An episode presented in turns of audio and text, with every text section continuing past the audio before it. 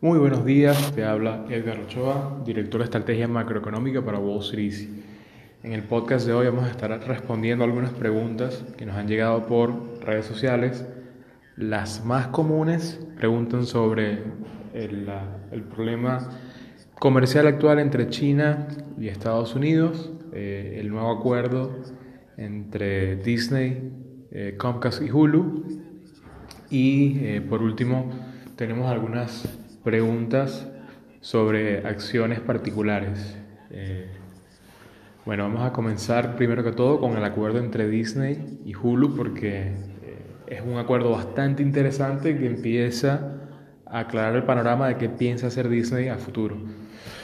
bueno, esta semana llegó un acuerdo Disney con Comcast, que es otra accionista de Hulu. Hay que recordar que tanto Comcast como Disney son accionistas en la misma empresa en el cual básicamente Disney va a tomar la, va a empezar a operar la empresa totalmente bajo su control.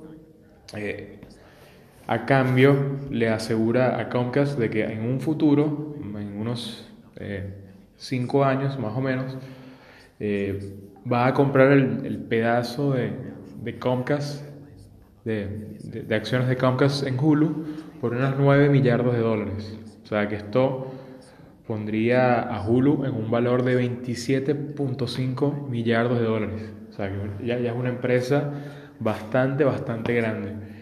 Eh, a Comcast le conviene porque es menos trabajo para Comcast, tiene menos, menos problemas desde el punto de vista de tener que, que bancar parte de, de, la cuenta cuando, la, cuando Hulu eh, pierde dinero. Eh, y además de esto, le asegura en cinco años que va a recibir 9 millardos de dólares de, parte de Hulu o Disney. Así que negocio redondo para Comcast en este sentido. Y Disney lo que se asegura es que hay que recordar que está lanzando Disney Plus. Mucha gente se pregunta qué iba a pasar con, con todo el contenido de adultos que tiene Disney, porque Disney es más allá de, de caricaturas, es más allá de, de lo que produce Marvel y lo que produce Lucasfilms.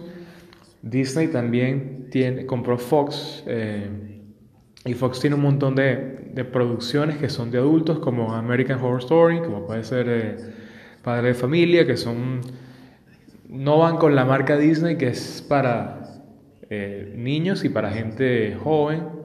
O sea, es una marca que no tiene este tipo de contenido crudo de adulto, y lo que parece que Disney está planeando es que va a tener el Disney Plus con el contenido que acabamos de mencionar, eh, contenido para gente joven, para niños, para adolescentes, y va a tener Hulu como su plataforma para tener todo el contenido de adulto y así la, la marca de Disney no sufre ningún tipo de efecto por parte de, de colocar este tipo de contenido que no va con, con su branding. Así que esto despeja el panorama y nos dice que Disney no solo va a ganar por eh, eh, Disney Plus, sino que también tiene un plan para incrementar las ventas y para expandir Hulu eh, en, los mercados internacionales. Así que va a estar muy interesante ver cómo hacen el lanzamiento de ambos, ambas aplicaciones y qué tanto tardan en expandirlo fuera de los Estados Unidos. Bueno, pasamos al, tema con China. Siguen los problemas. Eh, durante la semana pasada Trump comentó de que los, chinos estaban, eh, que estaba el acuerdo 90% hecho y decidieron eh, empezar a renegociar algunas cláusulas. Esto hizo que ellos se, se levantaran de la mesa básicamente. en el último podcast les comentaba que era interesante de que durante las noches Trump tuiteaba en contra del, gobierno chino y durante el día tuiteaba a favor de una reconciliación. Interesante porque tuiteaba negativo cuando está la bolsa china abierta y tuiteaba positivo cuando está la bolsa china, eh, eh, la bolsa americana abierta. O sea, que pareciera que estaba buscando tumbar la bolsa eh, china sin que hubiera demasiados efectos sobre la bolsa americana. Lo interesante es que con la, gran caída del lunes de la bolsa en Estados Unidos, vino un tono, mucho más conciliador. Vimos a, Trump decir de que no, es que se estén se haya cerrado la negociación, simplemente es una, son algunas diferencias que él Xi, el presidente chino, tienen una muy buena relación, así que vemos de que el presidente Trump está viendo muy fijamente la bolsa de los Estados Unidos y, él ya lo dijo en algún momento que para él la bolsa era la mejor manera de, darle una puntuación a él como presidente, así que eh, creemos de que va a estar muy viendo la, bolsa muy, muy atentamente y si sigue la negatividad alrededor de, del acuerdo Estados Unidos y China, vamos a ver una concesión más grande de Estados Unidos. Eh, pero bueno, esto depende bastante, obviamente, de, de cómo vaya avanzando la data de económica en Estados Unidos. Y hoy parece favorecer a, buscar una conciliación, dado que bueno, las ventas minoristas cayeron 0.2% eh, versus un 0.2% que esperaban de, aumento, y la producción industrial tanto en China, o, mejor dicho, en China, subió, pero subió al, ritmo más lento desde 2003.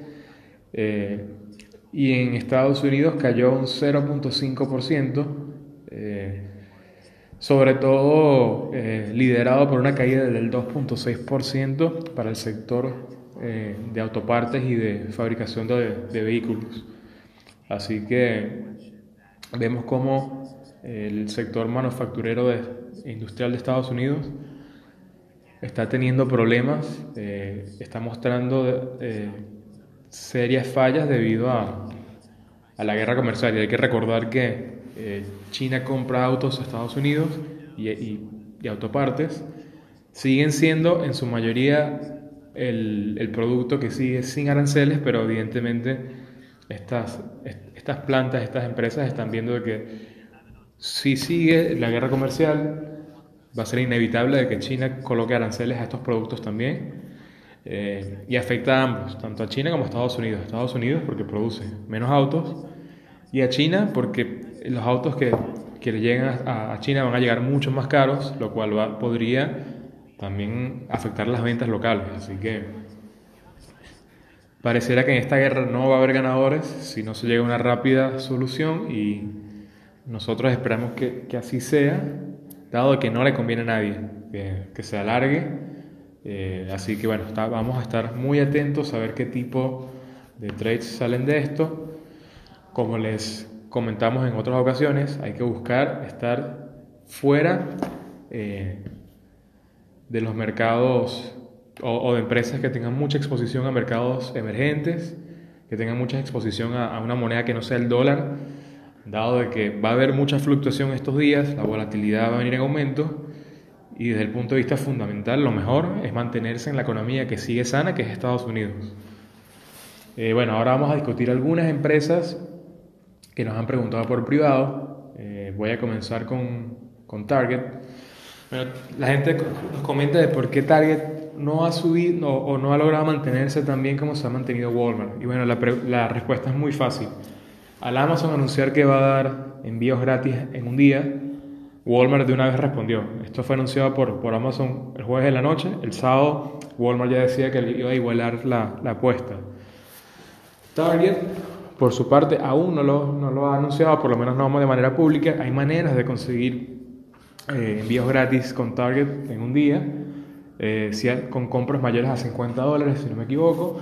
Eh, pero bueno, no, no, se le ha hecho la publicidad necesaria a esto y no se ha, no se ha, no se ha sido categórico en decirme que va a haber envíos gratis. Así que bueno, esto en parte explica por qué Target no, no está aguantando tanto como, como Walmart.